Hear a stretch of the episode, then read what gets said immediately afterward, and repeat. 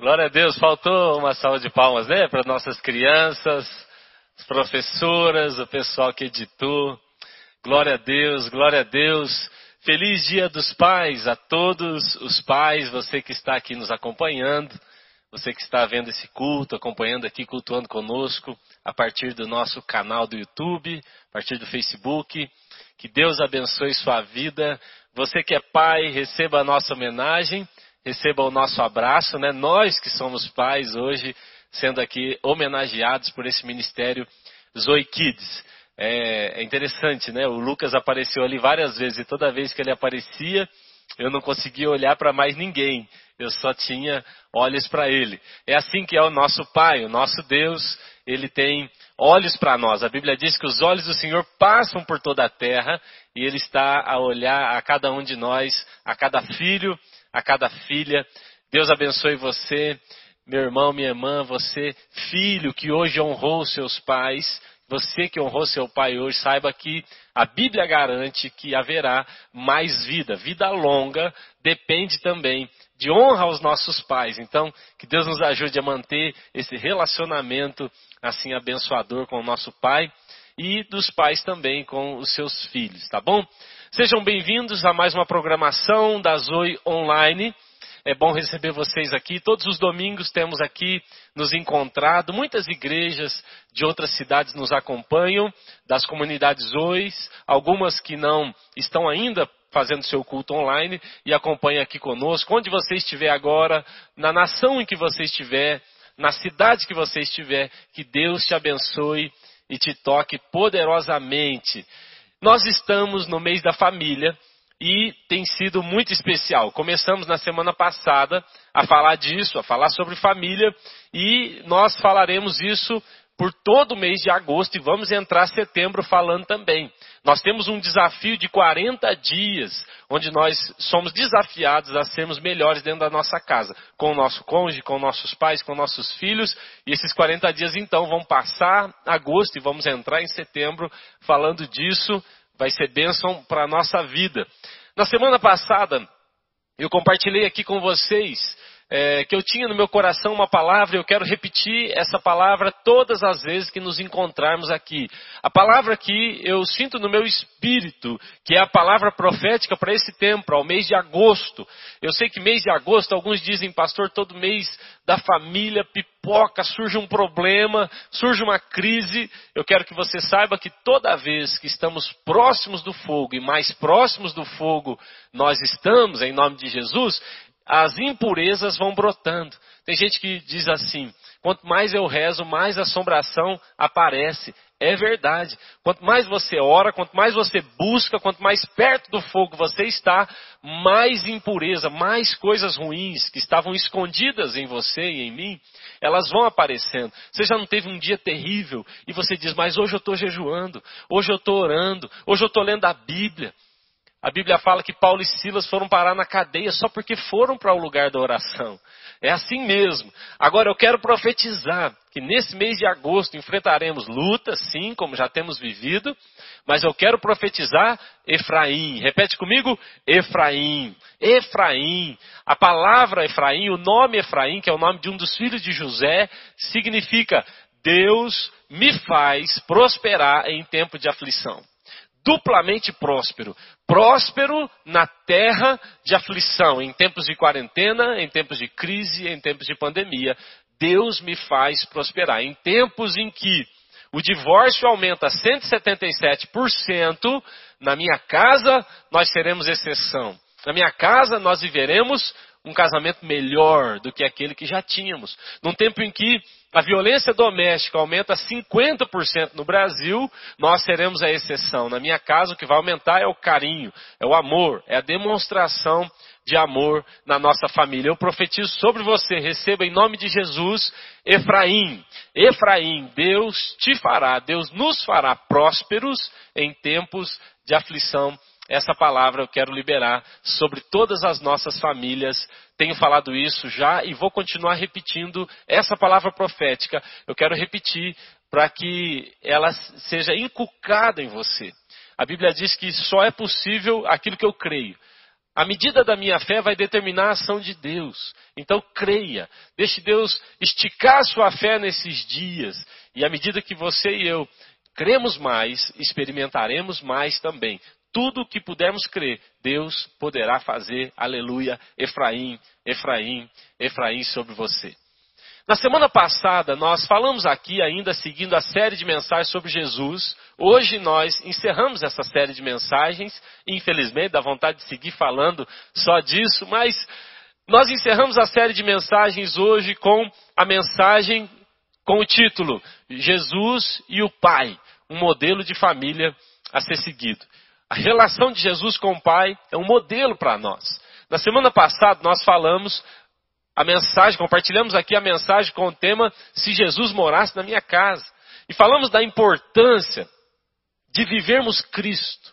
Não há bênção fora de Cristo. Não adianta orar para o seu marido ficar melhor, para a sua esposa ficar melhor, para o seu filho ficar melhor, se eles não têm Cristo. O que melhora alguém é Cristo. O que de fato pode ser considerado melhora, avanço, é Cristo. Então, não adianta muito a gente ficar olhando, ah, que o meu filho, então, seja um menino bonzinho, que meu marido pare de beber. Essa não é uma oração que pode ser respondida. A verdade, a gente precisa pedir, Senhor, faça com que ele tenha um encontro com o Senhor. E o encontro com o Cristo fará com que ele deixe a bebida, deixe a violência, deixe a prostituição, deixe as drogas, deixe os vícios que, que forem. Encontrar Cristo é a solução para a nossa família. Mas nós dissemos assim na semana passada, já pensou? Se toda vez que eu entrasse na minha casa, Suelen dissesse, Jesus chegou. Se Davi e Lucas dissessem, ah, Jesus chegou. O grande desafio que nós temos lançado para o mês da família é que as pessoas da nossa casa olhem para nós e elas vejam Cristo.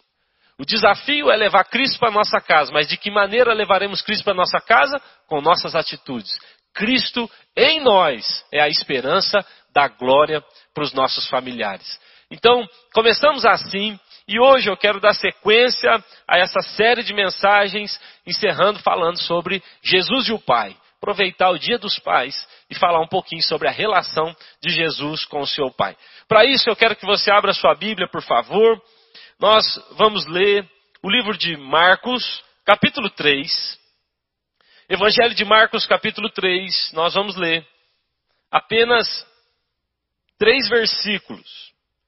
Marcos, capítulo 3, a partir do verso 33.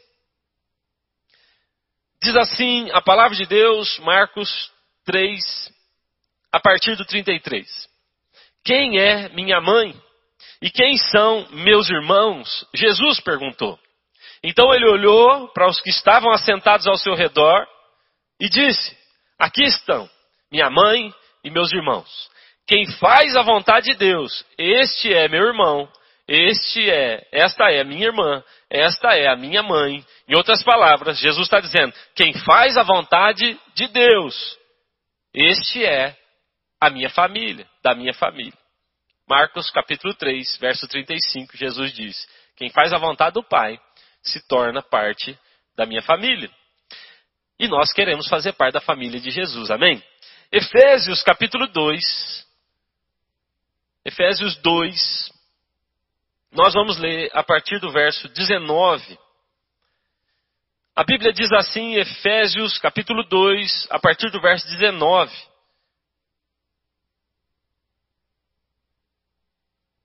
A Bíblia diz assim: Portanto, vocês já não são estrangeiros, nem forasteiros, mas concidadãos dos santos e membros da família de Deus. Repete isso aí com sua família. Diga: Nós somos membros da família de Deus, aleluia. Profetiza isso. Nós somos membros da família de Deus. Ainda que não tenha alguém na sua casa que seja, você vai dizer, profeticamente eu digo, todos aqui na minha casa são membros da família de Deus. Aí ele diz assim, ó, no verso 20: edificados sobre o fundamento dos apóstolos e dos profetas, tendo Jesus Cristo como pedra angular no qual todo edifício é ajustado e cresce para tornar-se um santuário santo no Senhor.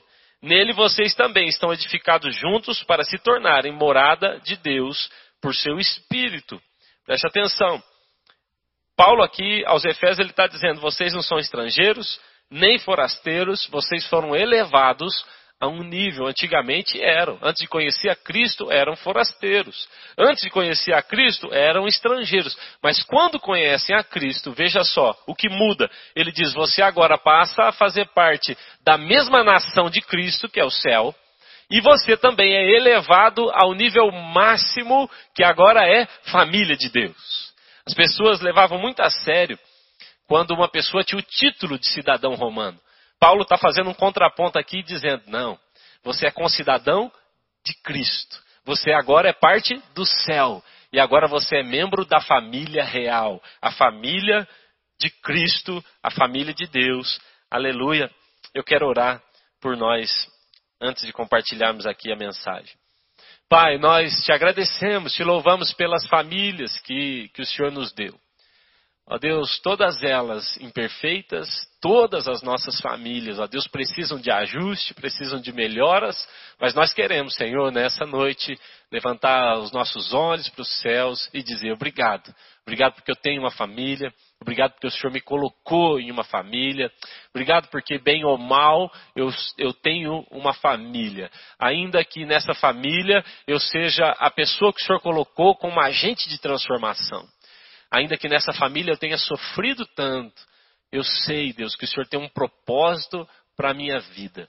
Senhor, nós queremos te pedir que nessa noite o Senhor ministre nosso coração a respeito da família, de como podemos ser melhores. E a partir da relação, Pai, sua com Jesus, nos ensina como devemos ser dentro das nossas casas. Eu oro pedindo que a sua mão, que o teu espírito, que a tua unção invada cada casa agora, cada celular, cada aparelho agora que passa esse culto e nos toca de um, de um modo novo, diferente, profético, em nome de Jesus. Amém. Amém. Aleluias. Irmãos, eu sempre quis ser pai. Sempre quis. Desde que eu era criança, eu dizia: eu quero ser pai. E eu brincava que os meus filhos se chamariam Garrincha, Sócrates. Tem até um amigo que ele dizia: e aí, você já teve os quatro filhos? Eu dizia: vou ter quatro filhos. Vamos chamar Garrincha, Sócrates, Zagalo, eu não me lembro quais eram todos os nomes, mas eu vivia brincando que assim seriam os nomes dos meus filhos. Isso eu falava desde criança, depois adolescente, nunca mudei esse desejo de ser pai. Quando conheci Suelen, então, e quando nos casamos, esse desejo só aumentou. Ele só aumentou. Depois de perceber que havia ali na Suelen esse coração tão lindo, de uma mãe tão abençoada, eu pensei, agora sim chegou o momento de eu ser pai. Vocês sabem das nossas lutas, tivemos muitas lutas, esperamos um bom tempo, Deus nos pediu um tempo, mas chegou a hora e então eu pude realizar esse sonho que eu acredito que é do sonho de Deus para minha vida, ser pai. Que coisa maravilhosa é ser pai, você que é pai, está aí ouvindo, pode confirmar comigo. Que coisa boa, que coisa boa ser pai. Hoje de manhã, logo cedo, eu acordei, eu estava preparando o café da manhã, e aí eu não tinha percebido, e o Lucas chegou. Ele levantou da cama sozinho, e a hora que eu vi, ele estava ali sentado no sofá, e quando eu vi, eu faço isso sempre, eu vi, eu me ajoelhei e abri os braços e falei, filho, bom dia. E ele vem sempre correndo na minha direção e veio, me abraçou, me beijou, olhou bem no meu olho e falou: Papai, feliz dia dos pais, eu te amo. Irmão, se você ainda não é pai, talvez você não tenha toda a noção do que isso representa, mas nenhum presente pode se comparar a uma frase dessa, a um abraço desse, a um beijo assim. De tarde, enquanto eu estava estudando, Suelen com os meninos, levaram um cafezinho, era só uma xícara de café, com duas rosquinhas, e eles entraram no quarto enquanto eu estava orando, ali estudando. Mas para mim aquilo precioso. Davi veio segurando alguma coisa, uma rosquinha, acho que ele até comeu a minha rosquinha. O Lucas veio trazendo a bandeja com café. Que coisa boa ser pai. Houve um tempo em que eu sentia inveja das mães. Olhando para como os filhos se relacionam com as mães. Quem tem comércio aí sabe, a coisa esquenta mesmo é no dia das mães. Dia dos pais a coisa até é meio fraca, né? Presente a gente já nem ganha. Eu, no meu caso, eu já não ligo mesmo. Mas eu ficava com inveja olhando a relação dos meninos com o Suelen. Em uma fase da vida do Lucas, eu falei, meu Deus, esse menino vai ficar só com a mãe. Agora está o Davi nessa fase, ele ainda mama, e a mãe é tudo, e eu, por um tempo, eu sentia até um pouco de inveja das mães, que coisa boa. Eu falava assim para a Sueli, ah, você tem, você tem vantagens, você dá mamar, eu queria dar mamar, olha como esse menino te olha enquanto ele mama. E aí um dia eu fui dar banho no Lucas, e ele me olhou com o mesmo olhar que ele olhava para a Suela enquanto mamava. Eu falei, daqui para frente só eu dou banho nesse menino. Eu quero isso, que coisa boa. Mas depois que eu descobri o propósito de um pai, ah, eu nunca mais tive inveja de uma mãe. É claro que elas estão sempre na vantagem em relação a gente, mas pais nós temos um propósito dado por Deus para nós. Nós recebemos o encargo. Preste atenção.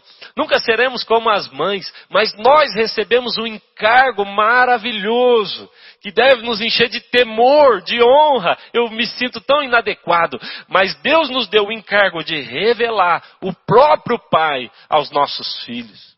A maneira como eu me, me, me, movo com Lucas, a maneira como eu me relaciono com ele, é a maneira que ele vai enxergar o Deus Pai. Que encarga é esse? Que coisa preciosa e que medo. Hoje eu recebi muitas mensagens de pessoas, pastores aí é, por todo mundo, me mandando mensagem dizendo: Você é um pai para nós, você é um pai para mim, muito obrigado, parabéns.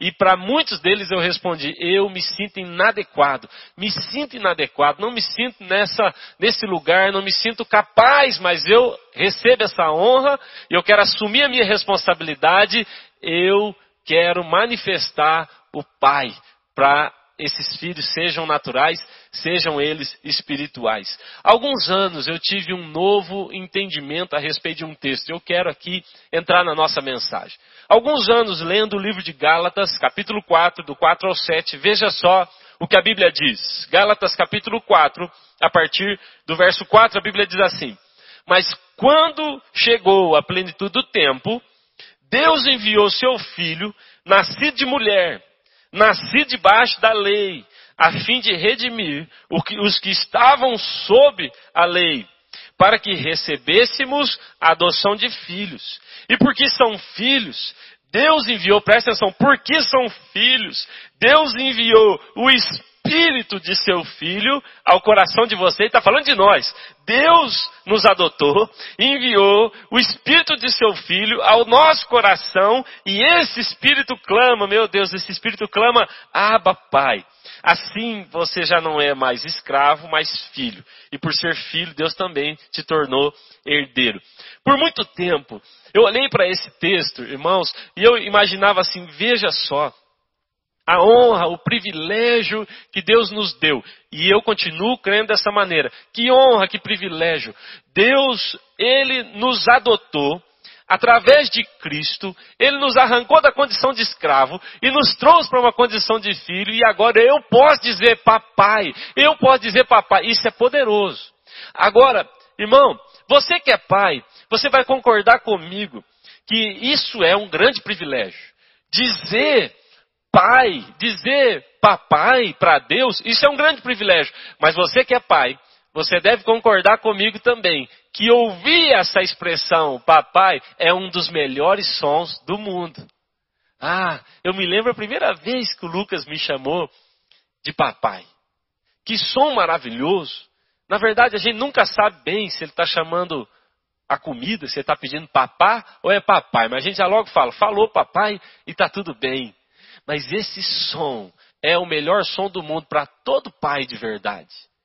O Davi, agora ele está me chamando de um jeito diferente. Então ele diz: Papai, papai, pela casa inteira.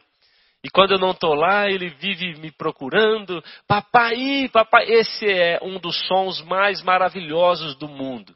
Então esse texto, ele tem dois lados. Se por um lado esse texto está dizendo, olha que honra, olha que privilégio, nós podemos chamar Deus de Pai. Por outro lado, você também pode perceber nesse texto um pai que ama, um pai maravilhoso, um pai bondoso, que está dizendo: Eu fiz isso para que vocês me chamem de pai. Eu fiz isso para poder ouvir o som, para ouvir o som da humanidade, para ouvir o som da minha criação, para ouvir o som daqueles que eu reconciliei comigo através do meu filho Jesus, me chamando de papai.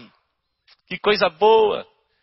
Deus tinha um sonho, e o sonho era que nós fôssemos adotados através de Cristo e que pudéssemos dizer: Papai, temos um Deus, temos um Pai, e esse Pai é maravilhoso.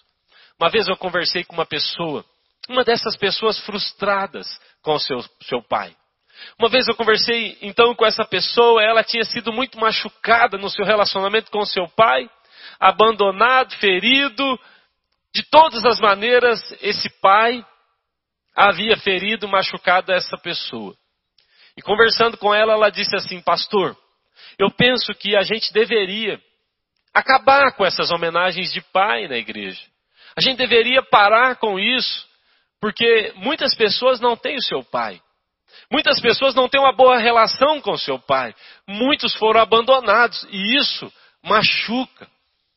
Mas eu falei assim: olha, meu irmão, na verdade, essas homenagens para pais, elas pouco têm a ver com aqueles que têm uma boa relação com seus pais. Elas mais têm a ver exatamente com esse tipo de pessoa que você está dizendo. Porque um dos principais objetivos, propósitos do Evangelho é manifestar o Pai. Então a igreja, o ambiente cristão, bíblico é um lugar onde nós devemos manifestar o Pai. Mostrar para todo mundo quem é o Pai. E eu quero afirmar isso a você, meu irmão, minha irmã, você que não teve uma boa relação com seu pai aqui da terra, que pena. Que pena. Você que não pôde ter alguém para chamar de pai, que pena. Que pena. Eu tenho um pai tão maravilhoso que cuidou de mim de um jeito tão bom. Hoje escrevi tanta coisa linda para ele. Eu sinto por você, sinto mesmo, mas eu quero te dizer, a partir do momento que você conhece Cristo, que você conhece a palavra, a partir desse momento, essas coisas ficam para trás, porque a partir de agora você tem o Pai mais maravilhoso de todo o universo. Temos um Pai. Jesus disse: Ele não é só o meu Pai. A partir de agora, Ele é o Pai nosso, o nosso Pai. Todos nós temos esse Pai. Resolver a nossa paternidade em Deus. Resolver o senso de filiação em nós. Resolver essa revelação do Deus Pai vai nos ajudar a sermos melhores dentro da nossa casa. É aqui que eu queria chegar. Hoje, no Dia dos Pais, ainda temos muitas pessoas que estão ainda vivendo num passado, que foram abandonados. Eu quero te dizer, se você foi abandonado, deixado, ferido pelo seu pai, faz uma coisa, libera perdão. Deixa o seu passado lá, perdoa, libera e olhe para o seu pai do céu. Porque quando você e eu resolvemos essa paternidade com o nosso pai do céu, quando resolvemos dentro de nós a nossa filiação, dentro da nossa casa as coisas ficam muito melhores. Uma vez eu ouvi um pastor dizendo isso, ele falava assim: Eu cheguei a uma conclusão. Se a minha esposa é filha de Deus, Deus é meu sogro. E ele disse: Então, como é que eu posso brigar com essa mulher? Eu não quero ter problema com meu sogro. É claro que isso é uma, uma interpretação, uma brincadeira, mas faz sentido. Quando nós temos o entendimento real, eu sou filho, o meu lugar de filho é esse, a minha herança como filho é essa. A minha identidade de filho é essa.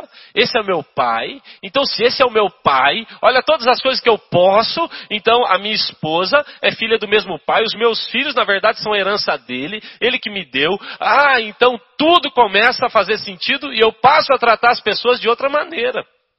Quando eu entendo quem é o meu pai, quando eu tenho um senso de paternidade e filiação bem feito, bem elaborado, a minha relação com os membros da minha família, eles vão mudar. Sabe quem é que pode? Sabe quem é que pode levantar a mão e agredir uma mulher, uma esposa, seja fisicamente, seja emocionalmente? Alguém que não tem noção de quem é o pai dela. Alguém que não tem noção de quem é o seu próprio pai. Alguém que não tem noção de quem foi que criou a família. Sabe quem é que pode adulterar? Sabe quem é que pode, dentro de casa, dizer eu não quero envolvimento com ninguém, eu não perdoo? Sabe quem é que pode fazer isso? Apenas aquele que não tem ainda uma boa revelação do Deus Pai. Porque quando você tem essa revelação que Deus é o pai de toda a família, de toda a casa, agora eu perdoo, agora eu amo, agora eu cuido, agora eu abraço, porque o meu pai, ele é o meu pai e esses são os meus irmãos e eu preciso cuidar de uma maneira muito especial. Amém?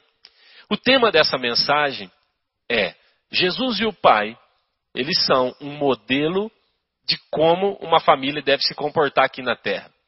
Nós falamos isso um tempo atrás. O ano de 2020 seria um ano em que Deus iria nos esticar. A Bíblia fala em Isaías capítulo 54, que é o texto base do nosso tema profético para esse ano. A Bíblia diz que então ali você vai ver pelo menos três ou quatro palavras falando de esticar. Ele diz: estica o, o todo da tua habitação, alonga a sua tenda, estende as suas cordas, estende, alonga, estica, alarga. Você encontra várias palavras, ou seja, esse é um ano em que Deus está nos esticando. E para Deus nos esticar, Ele precisa também aumentar os nossos padrões. Nós caminhamos por padrões referenciais. Se eu acho que esse é o padrão de família, eu jamais vou viver num padrão acima. Eu preciso de padrões altos para que eu possa elevar o meu padrão.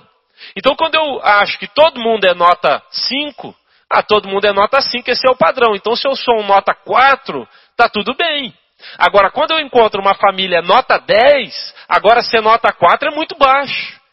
O padrão aumentou, a referência aumentou, e agora eu sou desafiado a aumentar.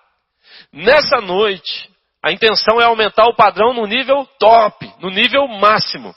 O padrão é nossas famílias agora podem olhar para Jesus e o Pai e dali tirar exemplos e maneiras de como devemos nos relacionar dentro da nossa casa. Se você perceber, na relação de Jesus com o Pai, você tem por um lado um Pai maravilhoso, bondoso, cuidadoso, presente, mas por outro lado você tem o Filho perfeito, o Filho que corresponde, o Filho que ama, o Filho que obedece, o filho que submete. Ou seja, você tem uma relação perfeita de pai com filho.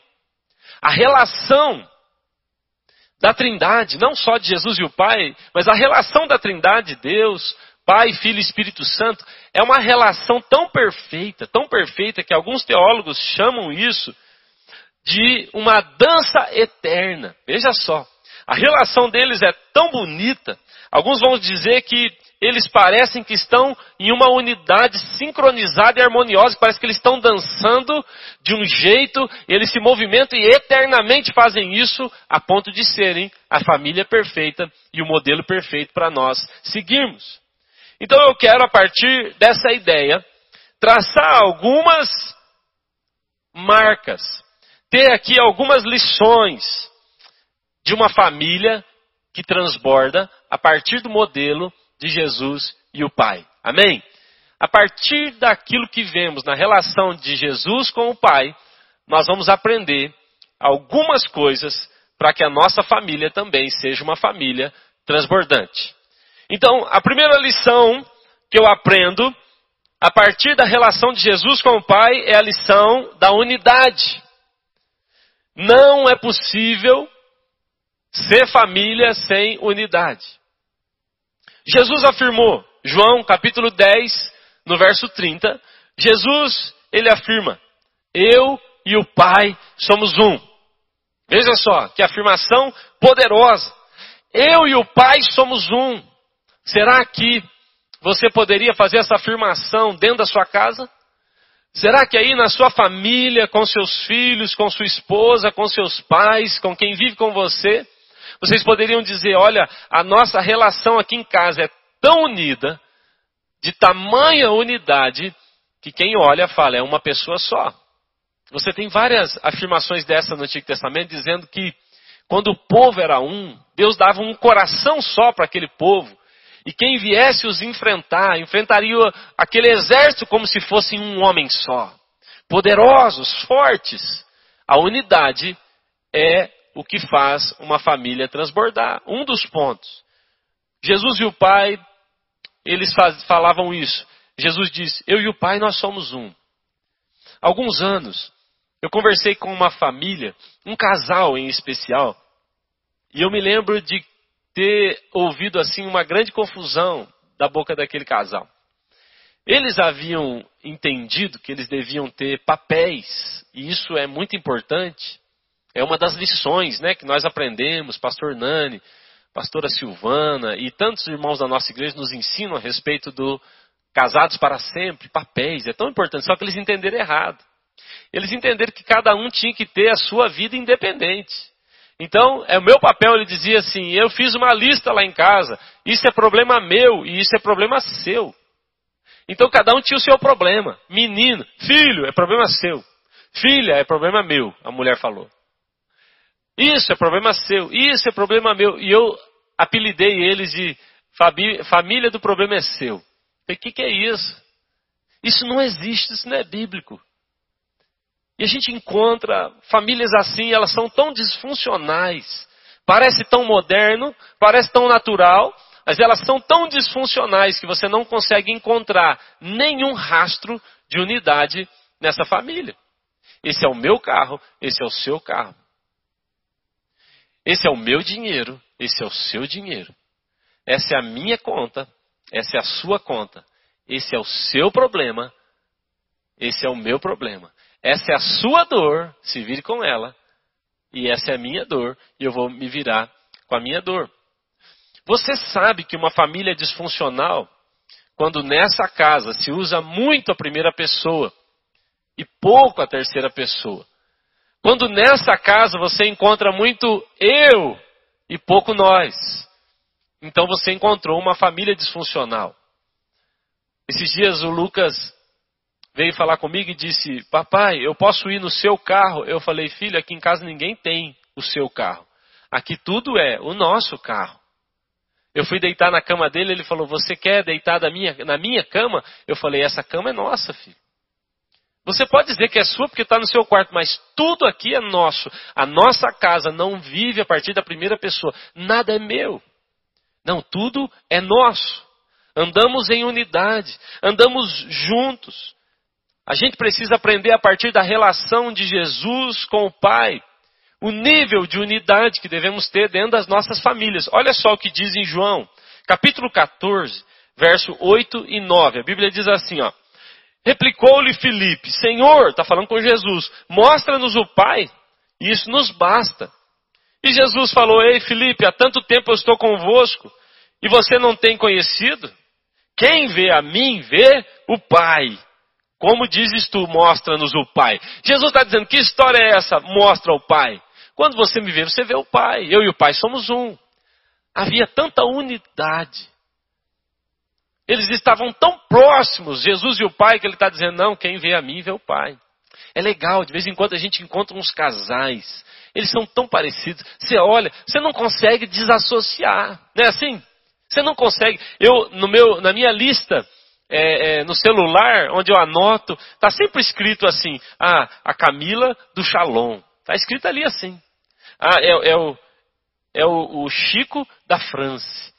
Para, tem casal você olha assim, é um, é uma coisa só. Isso é lindo e mostra uma família que está caminhando dentro do plano de Deus.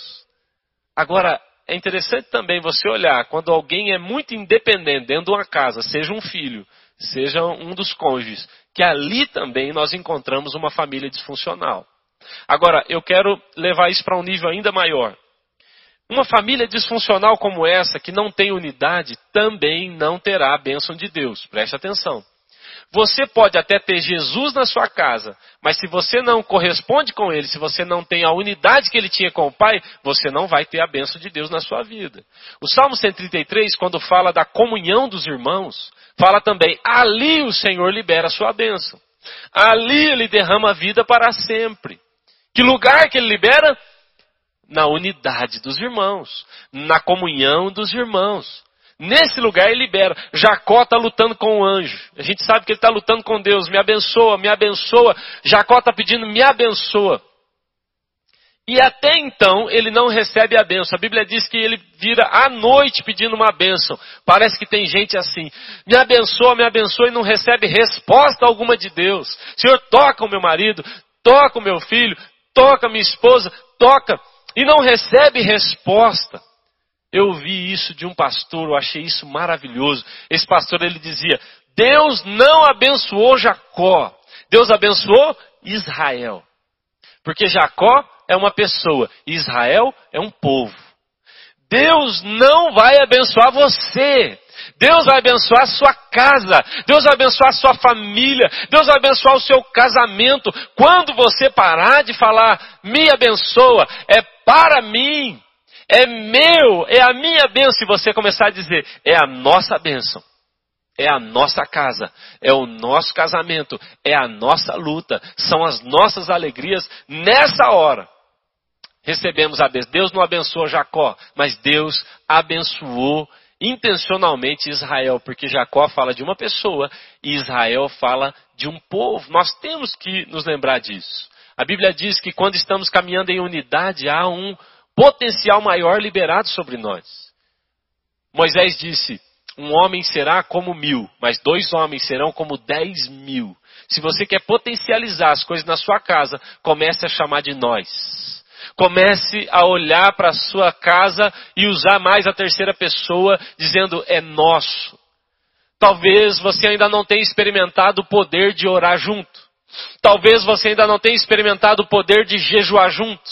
Talvez você não tenha experimentado o poder de fazer um devocional junto. Talvez você ainda não tenha experimentado o poder de chorar junto, de cultuar junto. Preste atenção. Isso é poderoso. A Bíblia fala em Atos 2 que o povo estava unânime, orando, clamando, o Espírito vem sobre eles. Há algo que Deus só derrama na unidade. E se não formos um, Jesus e o Pai eram um. Ele está dizendo, eu e o Pai somos um. Quem vê o Pai me vê. Você não está entendendo direito. Guarde isso no seu coração. Uma coisa que às vezes a gente confunde é que unidade não é uniformidade. Tem pai exigindo que o filho seja uniforme. Você tem que andar na minha cabeça, você tem que andar do jeito que eu penso. Não. Isso é uniformidade. Nós temos que caminhar em unidade. Há uma diferença entre unidade e uniformidade. Uniformidade é onde todo mundo é igual. Todo mundo é igual. Só dá certo se for robô. Humano não dá certo, porque fomos criados à imagem e semelhança de Deus, cada um com seu temperamento, com seu jeito, com sua característica. Não dá certo uniformidade, mas dá certo unidade. Onde eu percebo a maior diferença, a maior marca de uma família que caminha unidade e uma família que tenta ser uniforme. Qual é a marca da família que caminha unidade? Eu entro no segundo ponto. É propósito. Nós não somos iguais. Mas a unidade tem uma marca: caminhamos para um mesmo propósito. Caminhamos juntos, em unidade, estamos ali unidos, unânimes, mas nós temos um mesmo propósito. Isso é muito importante. E esse é o segundo aspecto. Se você quer ter uma família que transborde, em primeiro lugar, que seja uma família unida. Trabalhe a unidade no seu coração, do seu esposo, dos seus filhos. Mas em segundo lugar, trabalhe o propósito. Propósito. Diz assim em João capítulo 5, verso 19. Jesus está dizendo, em verdade, em verdade vos digo, que o filho nada pode fazer de si mesmo, senão somente aquilo que vir o Pai fazer. Porque tudo o que esse fizer, o filho também, semelhantemente, o faz. Preste atenção. Aqui, Jesus está falando de propósito, não de uniformidade. De propósito, ele está dizendo: eu olho para a direção que meu pai vai e eu também vou. Eu vejo as coisas que o meu pai está fazendo e eu também faço. Propósito dentro de uma casa é caminhar para uma mesma direção. Ah, mas o meu filho usa roupa tal, a minha filha gosta da música tal. eu sou mais tradicional, a minha esposa é mais pentecostal, mas nós temos o mesmo propósito, estamos indo para Cristo, caminhamos para o alvo. A nossa vida é essa. Queremos um servir o outro, queremos um abençoar a vida do outro, temos um mesmo propósito. Quando você tem confusão de propósito numa casa, nesse lugar também há a intervenção diabólica. Uma das características, um dos nomes de Satanás é esse, exatamente esse, aquele que causa divisão, aquele que causa confusão, sitna, Satanás, aquele que traz confusão. A palavra diabólico é bem essa, aquele que causa confusão. Então precisamos enxergar qual o propósito. Você já sentou com sua família, você já se sentou com seus filhos para traçar isso, dizer, gente, nós temos um plano. Como família, olha, nós somos, nós vamos andar por aqui. Olha, nós vamos fazer dessa maneira. Aqui em casa nós temos um propósito. Às vezes, irmãos, tem gente que está morando dentro da casa, mas ele não tem noção nenhuma do propósito. Agora nós estamos vivendo um tempo diferente. Olha, é tempo da gente parar, mudar as nossas contas. Nós estamos readequando, reorganizando. Vamos ajeitar propósito. Nós mudamos. Algumas vezes, quando eu sou procurado por casais que estão para se casar, noivos, namorados, eles vêm me procurar para saber algumas coisas e eu falo: olha, eu quero afirmar para você algumas coisas que são imprescindíveis para um casal, para um casamento dar certo. Se você, você pode mudar, se você ainda não casou, ainda dá tempo de desfazer esse negócio, mas eu quero te avisar, em primeiro lugar, você tem que ter uma grande atração física por essa pessoa. Sim, primeiro, antes de tudo, você tem que saber se essa pessoa é de Deus para sua vida. Mas depois, você tem que ter atração física por essa pessoa. Nem que esse negócio espiritual não. É feio, mas é de Deus, larga a mão. Isso não pode vir do céu. Agora, eu sempre digo, em segundo lugar, não case com alguém que não tem o mesmo propósito que você. Não case. Não case. Eu me lembro de ter sentado com Sueli, conversar com ela e falar, Sueli, qual que é o seu plano? O que, que você pensa da sua vida? Porque eu entendi que Deus está me chamando para ser pastor. É, se você sonha uma vida glamurosa, sei lá, se você tem uma, uma imagem diferente, nós vamos ter conflito, nós vamos ter problemas. E graças a Deus ela respondeu do jeito né, que eu estava sonhando que fosse a resposta. Mas, irmãos, tem gente que casa e eles têm propósito diferente. Tem gente que casa, depois que casou, vai, se, vai saber que o cônjuge não quer ter filho. Mas eu quero ter, mas eu não quero ter. Propósito. Caminhar na visão de Deus. Um diz, os filhos precisam ir para a igreja. O outro diz, não, tanto faz. Não há acordo, não há um propósito em comum. Jesus disse, eu só faço o que, eu, o que eu vejo meu pai fazendo. Eu e ele, nós caminhamos com o mesmo propósito, há uma sintonia. Todos estão indo para o mesmo lugar. João capítulo 14, verso 11, Jesus diz: Crede-me que estou no Pai e o Pai em mim, crede ao menos por causa das mesmas obras. Jesus está falando ainda com Filipe, ele diz assim: ó, você pode crer que eu estou no Pai e que o Pai está em mim, que essa unidade é verdadeira, por quê? Porque nós estamos indo para o mesmo lugar, nós estamos fazendo as mesmas coisas, nós temos um mesmo plano. Uma família que transborda é uma família que tem um propósito em comum. Todos ali estão caminhando para um mesmo propósito. Claro, cada um tem o seu sonho, seu projeto pessoal, ok, mas nós temos um propósito como família. Lá na nossa casa, nós sempre, sempre conversamos sobre isso.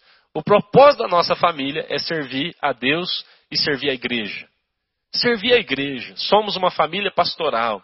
Lucas e Davi, eles vão poder fazer o que eles quiserem, desde que sejam pastores. Não terão opção, serão pastores.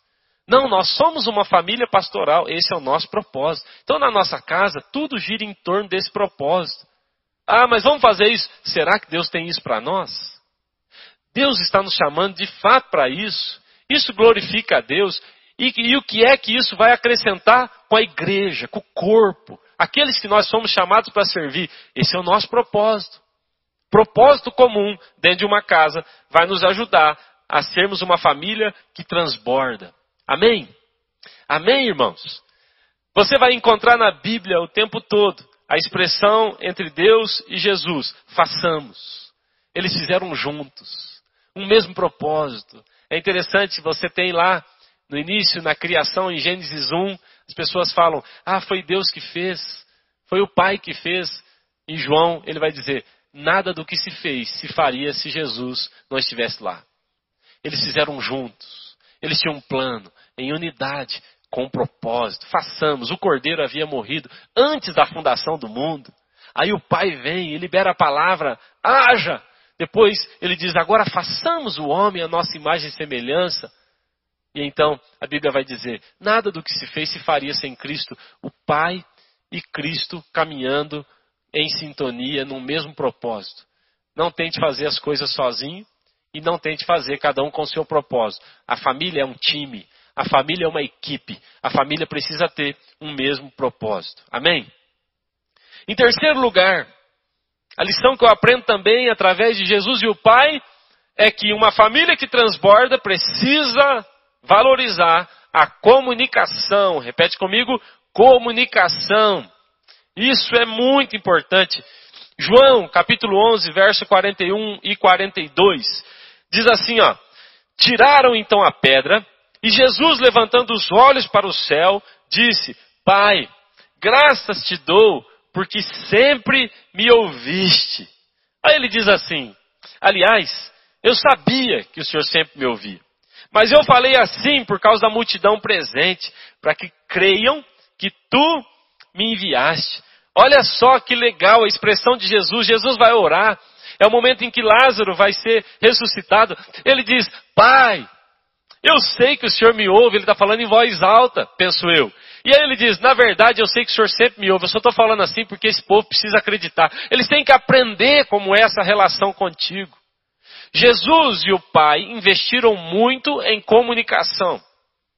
Você vai ver Jesus dizendo: Eu só faço o que eu ouço meu pai dizer. Eu só faço o que eu vejo meu pai fazer. Ou seja, eles estão em comunicação o tempo inteiro. Jesus não dava um passo sem saber o que o pai queria. Comunicação. É interessante que você vai ver Jesus num dia atarefado, corrido, cansativo. E a Bíblia diz, logo pela manhã, madrugada ainda, foi Jesus orar. Jesus investia em oração. Jesus investia em comunicação com seu pai. Saía de madrugada para orar. É valioso a ponto dos discípulos procurarem ele para dizer: nos ensina a orar. Nos ensina esse nível de comunicação com o pai. Família sem comunicação já faliu. Aprenda a conversar. Aprenda a falar. Sabe, irmãos, eu quero te convidar nessa noite a se levantar contra os inimigos da comunicação na sua casa. Se levante contra os inimigos da comunicação aí na sua casa, da, comunicação saudável. O que que tem roubado a atenção de um com o outro? É a televisão? Arranca. O que que tem roubado? É o celular? É a internet? É, o que, que é? São os jogos dos meninos. O que é? Se seu filho não presta atenção quando você fala, porque ele está jogando, arranca isso. É diabólico. Pastor, videogame é do diabo? Não é. Não é. Mas alguns deixam que o diabo use aquilo para roubar as bênçãos de Deus dentro da casa. TV é do diabo? Não é. Mas alguns permitem que a TV seja ferramenta do diabo dentro de casa. A gente tem que cuidar. O que é que está roubando a nossa comunicação dentro de casa? O que é que tem roubado? Às vezes o Lucas está de frente da TV e eu estou ali com ele, eu falo, filho, papai te ama. E ele está olhando para a televisão e fala, também te amo. Eu desligo a televisão. Eu ensinei ele que não se pode falar que ama sem olhar no olho. Tem que olhar no olho. E eu desligo a TV. Ele olha para mim e fala, eu te amo, papai. Pode ligar a TV? Aí eu ligo de novo. Eu não posso permitir que inimigos da comunicação estejam dentro da minha casa. Tem um outro ponto aqui muito importante. Comunicação é mais do que aquilo que você deseja transmitir. Ela é principalmente aquilo que o outro compreendeu. Às vezes nós achamos que fomos claros. Às vezes nós acreditamos que comunicamos bem. Mas comunicação tem pouco a ver com aquilo que eu falei, tem muito mais a ver com aquilo que o outro entendeu. Nós, dentro de casa, guarde isso que eu estou dizendo. Dentro de casa, eu não só sou responsável pelo que eu falo, mas eu também sou responsável pelo que o outro entende. Ai, pastor, mas eu falei, ele entendeu desse jeito, o problema é dele. Não. Você tem que entender, você tem que compreender a maneira que ele entendeu o que você falou. Você entendeu o que eu falei. Repete para mim.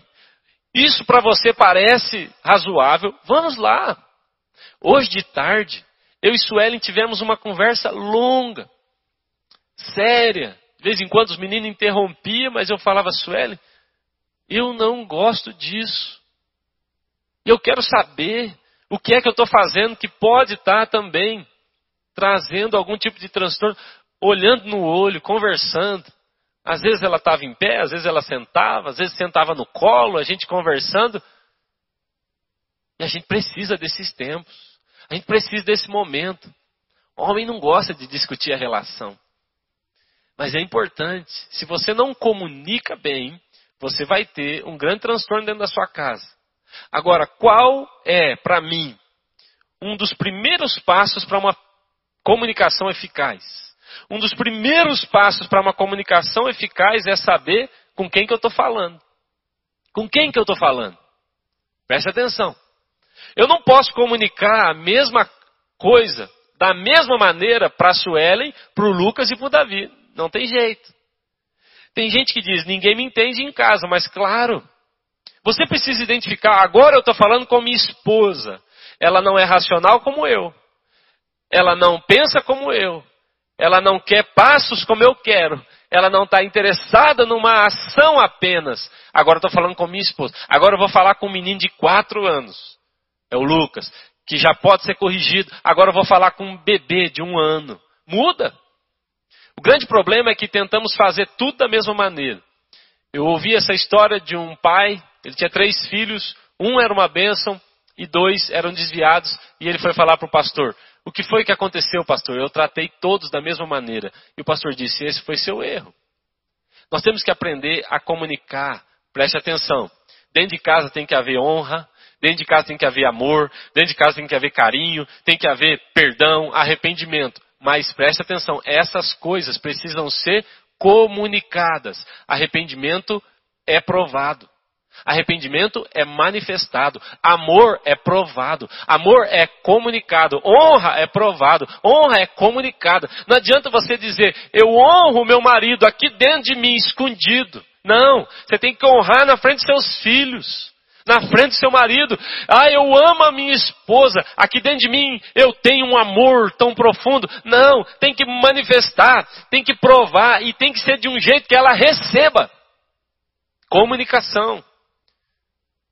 Jesus diz: Eu sei que o Senhor sempre me ouve. Eu sei que eu falo e o Senhor me ouve. O Senhor fala e eu ouço. Isso é oração. Jesus e o Pai investiram nisso. Se nós não investirmos na nossa família em comunicação de qualidade, olhar no olho, sentar, conversar, nós teremos uma família falida logo, logo. Sempre a gente atende casais e diz: faz tempo que ele faz isso, mas ele nunca mudou. E ele fala: mas você nunca falou. E aí a gente sempre tem que ficar traduzindo o que um fala para o outro. Ah, eu amo ela, veja só, eu, dou, eu trabalho feito um burro aí. Ó. E eu falo, você entendeu, irmã? Ele tentou provar que te amava trabalhando. Ela falou, nunca entendi. E ela, pastor, é isso, mas eu estou tentando provar que te amo cuidando dos filhos, cuidando da casa. Ele fala, nunca entendi. É uma comunicação confusa. Vai trazer. Presta atenção. Famílias que se amam, casais que se amam, pais que amam seus filhos, filhos que amam seus pais, mas que não sabem comunicar esse amor, estão se separando, estão falindo porque não sabem comunicar. Ei, irmão, se você é um grosso, se você é um ogro, se você foi criado dessa maneira, o problema é seu.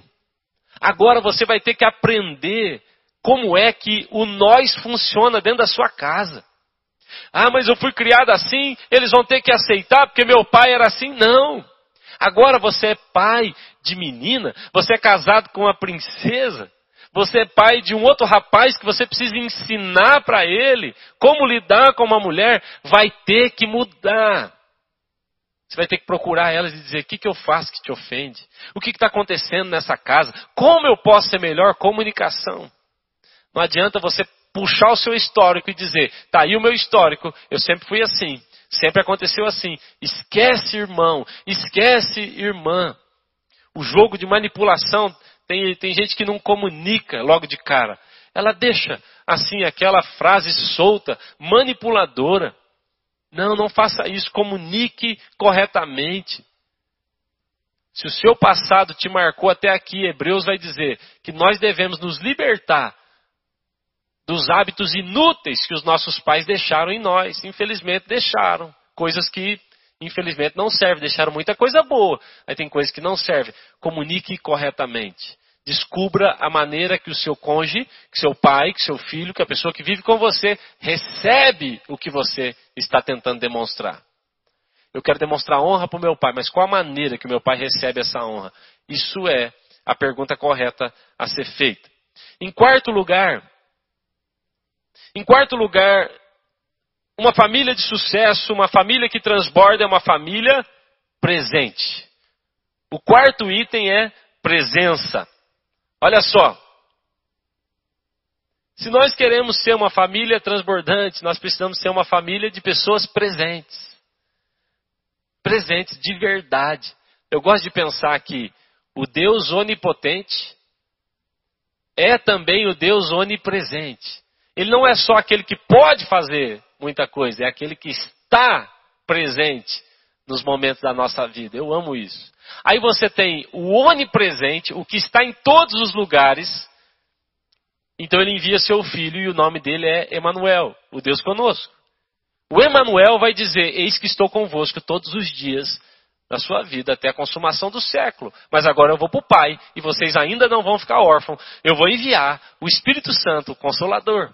Você percebe que o, o, o Pai, a Trindade, eles estão sempre muito ocupados em nos fazer perceber a presença deles em nós. Estava agora aqui no meio do louvor, Psite virou para mim e falou: Que presença! Eu falei: é, é demais, que presença de Deus! É isso! Ele é o Deus presente, ele é o Emanuel, é o Espírito Santo que está em nós. Essa é uma marca de uma família que transborda. Olha só, Mateus capítulo 3, versos 16 e 17 diz assim: Batizado Jesus, saiu logo da água, e eis que se lhe abriram os céus, e viu o Espírito de Deus descendo como pomba, vindo sobre ele. E eis uma voz do céu que dizia: esse é o meu filho amado em quem tenho muito prazer. Presta atenção. Deus fez questão de mostrar para o mundo e para Jesus que ele estava presente lá no batismo de Cristo. Era um dia especial. Deus estava presente lá no dia do batismo. Deus mostrou mais uma vez isso que estava presente lá no momento da transfiguração, no monte, dizendo: Eu estou aqui, eu estou com você, Seja presente na sua família. Irmão, sabe quem são as pessoas mais importantes da sua vida? Eu vou, eu vou afirmar isso aqui. As pessoas mais importantes da nossa vida são as pessoas que estiveram presentes na nossa vida, nos piores e nos melhores momentos da nossa vida. Pode fazer aí uma seleção. Pessoas importantes para mim. Você não tem uma pessoa importante na sua vida que te disse um oi um dia? Não tem. Ela é irrelevante. Por mais que ela seja seu tio, seu primo. Agora veja só, você tem aquela pessoa que na hora da crise esteve lá com você. Essa pessoa é importante. Você tem aquela pessoa que no dia mais feliz da sua vida ela celebrou com você. Ela é importante para você. Você quer ter uma família abençoada, de sucesso, esteja presente. Ó, oh, diga, conte comigo, eu estou aqui, eu sei que você está sofrendo, eu sei que é uma hora difícil, eu sei que é um momento que você está com medo, eu sei, mas eu estou aqui, conte comigo. Pedro puxou a espada e ele corta a orelha de um soldado. É um momento difícil para Jesus. Veja só a resposta de Jesus. Ei, Pedro, você não tem ideia de quem você está falando. Se eu chamasse agora pelo meu pai, ele mandaria três legiões de anjos. Você sabe quantos anjos são três legiões, irmão? Ele está dizendo: meu pai faria o que eu pedisse, meu filho. Meu pai é um pai presente ele exageraria em anjo para me ajudar agora, porque ele é um pai presente. Pessoas, irmãos, que me marcaram, marcaram a minha vida com uma ligação, com uma visita no momento assim tenso. Eu tenho um carinho, assim, eu tenho. Se nós queremos ser uma família que transborda, aprenda. Aprenda a estar presente. Pais, seja presente com seus filhos. Quem são os amigos deles? Onde é que eles estão indo? Você precisa saber. Apareça lá. Apareça na escola dos seus filhos. Apareça nos sites que ele visita. Precisa ser presente. Olhar, pegar o celular do seu filho e saber com quem ele está conversando, que mensagem é essa aqui, que site é esse que você visita, que jogo é esse que você está jogando. Vá no trabalho do seu filho. Nós tivemos ontem uma mentoria com o pastor Ricardo Vasconcelos, ele falou: você, marido, esposa, vá no trabalho do seu marido, seja presente, vai lá. Vai lá, esposa, e fala: Ó, oh, essa é minha esposa, dá um beijo na boca dela, na frente de todo mundo. Essa é a minha esposa. Esse é o meu marido. Ele dizia: coloca lá, vai lá e coloca um quadro, um porta-retrato com a foto da família. Vá visitar o seu marido no trabalho, vá ver com quem ele está jogando futebol. Seja presente, uma família abençoada, uma família presente. Eu quero deixar claro isso aqui. Algumas pessoas acreditam que ser presente com seus filhos, é dar liberdade para eles fazerem o que quiserem, ser, ser presente com o seu marido. Isso é uma coisa moderna, pastor. Agora a gente confia, a gente deixa, não é assim não. Eu acho interessante, você olha para a Bíblia e você vai ver o pai presente com o filho, o filho está presente com o pai. Tem uma situação, uma só, que Jesus reclama e diz: Ei, pai, por que você me abandonou? Só tem um momento. Qual é o momento? Na crucificação. Jesus tomou sobre si os nossos pecados. Esse é o único momento que ele fala: O Senhor me abandonou. Mas é por causa do pecado. Isso também me traz uma lição. Se o meu filho errar, Cristo não errou. Ele tomou sobre ele os nossos erros. Mas se o meu filho errar, se eu quero ter uma família abençoada, nessa hora eu tenho que ser presente para dizer: eu não posso aprovar o que você está fazendo. Eu vou te reprovar, eu vou te corrigir, eu vou te repreender. Nós temos que ser uma família presente. Temos que ser. O que está acontecendo, meu esposo? O que está acontecendo que você não me procura mais para ter relação sexual? Ei, esposo, o que está acontecendo que você não, não vê mais em mim? Graça parece. O que está acontecendo? Meus filhos, meu filho anda muito calado. Que história é essa? Que, onde, onde você vai? Cadê você? Eu vou dizer, Irmãos, nós podemos viver uma liberdade monitorada com nossos filhos, com nossa família, mas é sempre monitorado. Se você soltar, eu estou afirmando, isso não é bíblico. Soltar demais não é bíblico. Soltar demais é moderno, mas não está na Bíblia. Não faz parte do relacionamento de Deus e do filho. Não é bíblico, ou seja, não tem bênção nisso. Cedo ou tarde, você vai colher frutos terríveis de uma coisa como essa. Seu filho, seu esposo, sua esposa eles precisam prestar contas de onde estão, o que estão fazendo, seja presente. Seja presente. Quinto lugar, e eu já estou terminando. Quinto lugar, quer ter uma família abençoada? Aprenda a liberar palavras de afirmação. Palavras que promovam, eu preciso falar sobre as palavras aqui. A Bíblia diz em Mateus capítulo 3 que Deus, o Pai, ao ver o filho se batizando, ele diz: esse é o meu filho amado, ele falou isso publicamente, isso ficou escrito na Bíblia, todas as gerações souberam. Esse é o meu filho amado em quem eu tenho prazer. Publicamente o pai está dizendo: Ah, eu amo meu filho. Ah, eu promovo meu filho o tempo todo. Você vai ver Jesus promovendo o pai. Ele é o meu pai. Ah, na casa do meu pai há muitas moradas. O pai é bom. Ah, o meu pai me ouve. Você vê Cristo promovendo o pai e o pai promovendo Cristo o tempo inteiro. Que coisa linda! E eles fazem isso publicamente. São palavras, são afirmações que eles fazem publicamente. Na quinta-feira, eu estava aqui conversando com o pastor Nani e a pastora Silvana, e nós citamos esse texto de Colossenses capítulo 4, verso 6, que diz assim, ó: "A vossa palavra seja sempre agradável, temperada com sal, para saberdes como deveis responder a cada um." Colossenses capítulo 4, verso 6. A Bíblia está dizendo: "A nossa palavra tem que ser temperada com sal." É um problema. O sal é, é, muito bom, mas o sal, se você coloca demais, estraga. Se você coloca de menos, estraga. É um cuidado com as palavras, com o que eu digo. Você pode ter uma ideia de como é precioso uma palavra de afirmação, uma palavra de promoção. Você pode ter uma ideia de como ela é preciosa, percebendo quanto uma palavra ruim te machucou. Uma palavra ruim te feriu, uma palavra ruim te ofendeu, uma palavra ruim te marcou, você não se esqueceu. A palavra boa, ela tem mais poder do que a palavra ruim. A palavra de afirmação pública, ah irmão, todos aqui já me ouviram falar, eu amo Suelen, sou apaixonado por ela e eu falo isso publicamente. Todos sabem.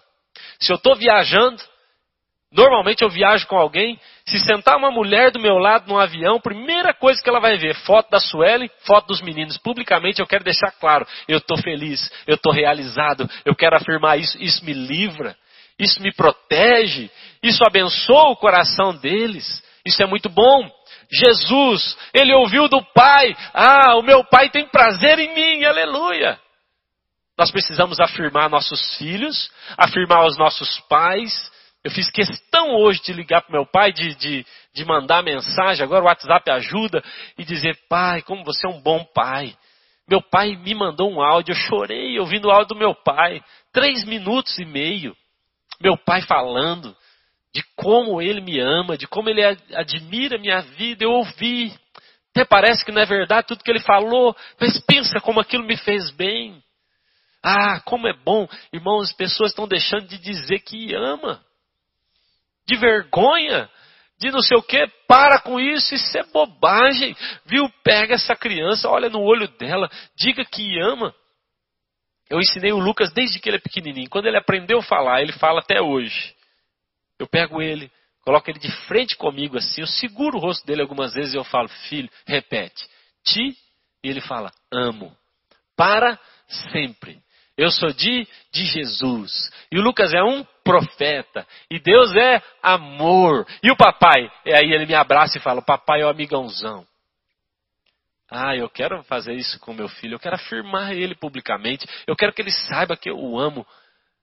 É poderoso. Faça isso. Faça isso com sua esposa. Faça isso com seu esposo. Ei, promova. E a gente vai conversar com algumas pessoas. Aí você está na roda ali e fala assim: Mas esse seu marido é fera. Ei, maridão bom. E a esposa fala: É, tem que ver também, né? O meu lado. Isso é um traste. Você não tem que. E a pessoa parece que não consegue conviver com um elogio. Ela quer denegrir. Eu vejo filhos fazendo isso com seus pais, descobrindo seus pais. Eu vejo pais fazendo isso com seus filhos. Ah, irmão, isso não é legal, isso não é legal. Promova, promova. Esse é o meu filho, eu o amo. Olha que prazer que eu tenho nele. Claro que temos problemas, todo mundo sabe, você não precisa ficar falando. Você não precisa ficar afirmando os defeitos. Todo mundo sabe os defeitos. Isso você faz numa conversa, com jeito, ali diante dos líderes, dos pastores, mas publicamente elogia, promova. Uma vez uma pessoa falou assim: Ah, pastor, você não tem medo de ficar falando tanto de Suelen assim e algum homem dá em cima dela? Fica falando que é tão bom, fica elogiando. Eu falo, você tem a mente do mundo. Isso é mentalidade mundana. Jesus e o Pai nos mostraram qual a mentalidade correta. E a mentalidade correta é essa. Eu não tenho vergonha de dizer, eu te amo, eu te amo, Sueli, eu sou apaixonado por você. Lucas, Davi, Davi, meu filho, eu amo você. Davi agora vem, eu olho no olho dele e falo, eu te amo, ele fica com vergonha. Ele já sabe o que quer dizer.